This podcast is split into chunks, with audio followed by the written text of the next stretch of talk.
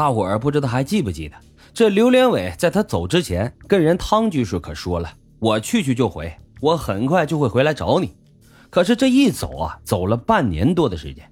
那说话算话，回来呀，你得见见人家去呀。一见面，这汤居士就把刘连伟带到了客房里伺候他。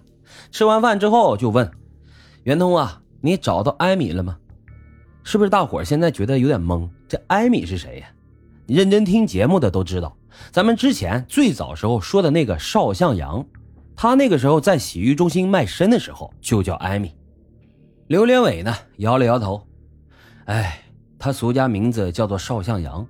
如果有一天你能遇到他，哎，还是算了吧，让他忘了我吧。这汤居士也纳闷，就半年没见着刘连伟，那过去那么英俊，那么硬朗，怎么现在一脸皱纹呢？原来的圆通法师那光头一剃，简直是佛光普照，光彩照人。可是现在这头发都长出来半尺来长。还都是花白色的，这汤居士一琢磨，这里面肯定有事儿啊！圆通啊，你能不能告诉我，你在外面到底发生什么事儿了？我杀人了，我在武汉杀了人，杀了两个女人。这汤居士那毕竟是老人了，六十多岁了，又是佛门子弟，哪受得了这个呀？这是犯了杀戒了呀！这不闹呢吗？当时脸色就变了，都不知道该说什么。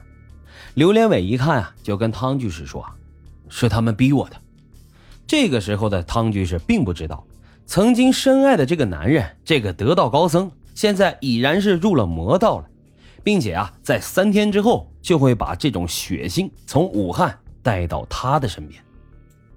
就在圆通留宿报恩寺的第三天，汤居士十三岁的孙女小兰就死在了寺庙的后山上，而刘连伟也不知道去哪儿了。完全找不到他的踪迹。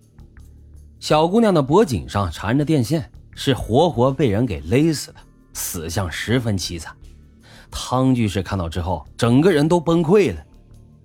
到底是谁干的呀？是谁下了这样的毒手？后来一看，在小兰的遗体旁边放着一页信纸，这汤居士哆哆嗦嗦的就把信纸打开，在看信之前，他心里其实已经有了猜测。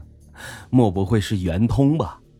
可是自己呢，又说服自己，不会的。我那么爱他，他也那么爱我，他不会做出这种事情的。可打开之后，这回算是彻底的死了心。刘连伟是这么写的：他实在是太吵了，我一时没有控制住心魔，就失手把他给弄死了。我身在佛门，心在红尘，连连犯戒，无颜存活于世。我现在就去深山自我了断。汤居士一看，那是肝肠寸断。这时候，赶紧招呼一边的尼姑和尚，把我孙女的遗体先火化了吧，咱们就不报警了吧。因为圆通啊，他已经自我了断了。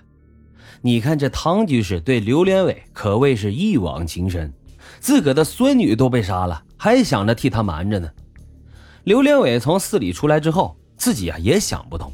我怎么就对一个手无寸铁的小姑娘痛下杀手了呢？那小姑娘就是说话不好听，那也不至于呀。刘连伟啊，刘连伟，你是疯了吧你？你赶紧死去吧！在树林子里边，刘连伟好几次举起了刀来，可是每回当刀尖扎到自己的时候，疼的不行啊，他不敢下手啊。杀死别人是那么容易，可杀死自己怎么就这么艰难呢？他在这山里边不吃不喝的就走了两晚，出于求生的本能，他选择了苟且偷生，把手里的刀子也扔了，步行去往邻近的白云寺。这白云寺啊，在山沟里面，寺庙很小，只有两三名尼姑常住在这儿。刘连伟跟寺庙里的住持那位师太交情还不错。就在刘连伟赶往白云寺的时候，武汉的公安民警也在赶往白云寺。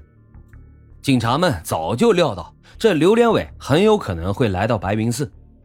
十月三十一号的晚上，刘连伟终于到了白云寺，并且在师太的安排之下入住了课堂。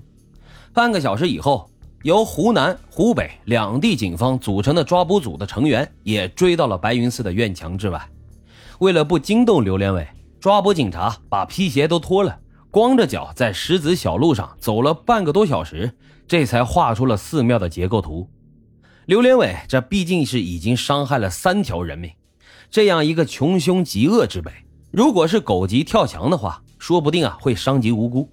所以必须要找到刘连伟一个人独处的时候，对他进行抓捕。那什么时候他独处呢？原来呀，每天清晨，尼姑们、师太们都会做早课，但是刘连伟不去，这就是抓捕他的最好时机。十一月一号凌晨五点五十八分，天色刚刚蒙蒙亮，寺庙里的师太们就开始在大殿上上早课。三十多名荷枪实弹的民警穿过大殿，就冲入了刘连伟的房间，把正准备出去的刘连伟摁倒在了床上。一看到警察，刘连伟也没显得多慌张，就是有些惊讶：“你们怎么知道我在这儿的？”啊，也罢，我终于可以放下了。杀人之后的两百多个日夜，每过一秒钟，我都感觉有利刃在我的心头重重的割划。对于杀死陈梅、陈倩姐妹俩以及汤居士孙女的这个事实，刘连伟呢供认不讳。对于杀人的原因，他则是摇了摇头说不清楚。就在警车离开湖南进入武汉的时候，刘连伟在这车上还自言自语呢：“是红尘恋心，还是心恋红尘？”